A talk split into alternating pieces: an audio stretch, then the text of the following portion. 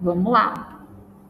O senhor Silas retornava para casa pelos labirintos de becos e ruas estreitas do centro da cidade.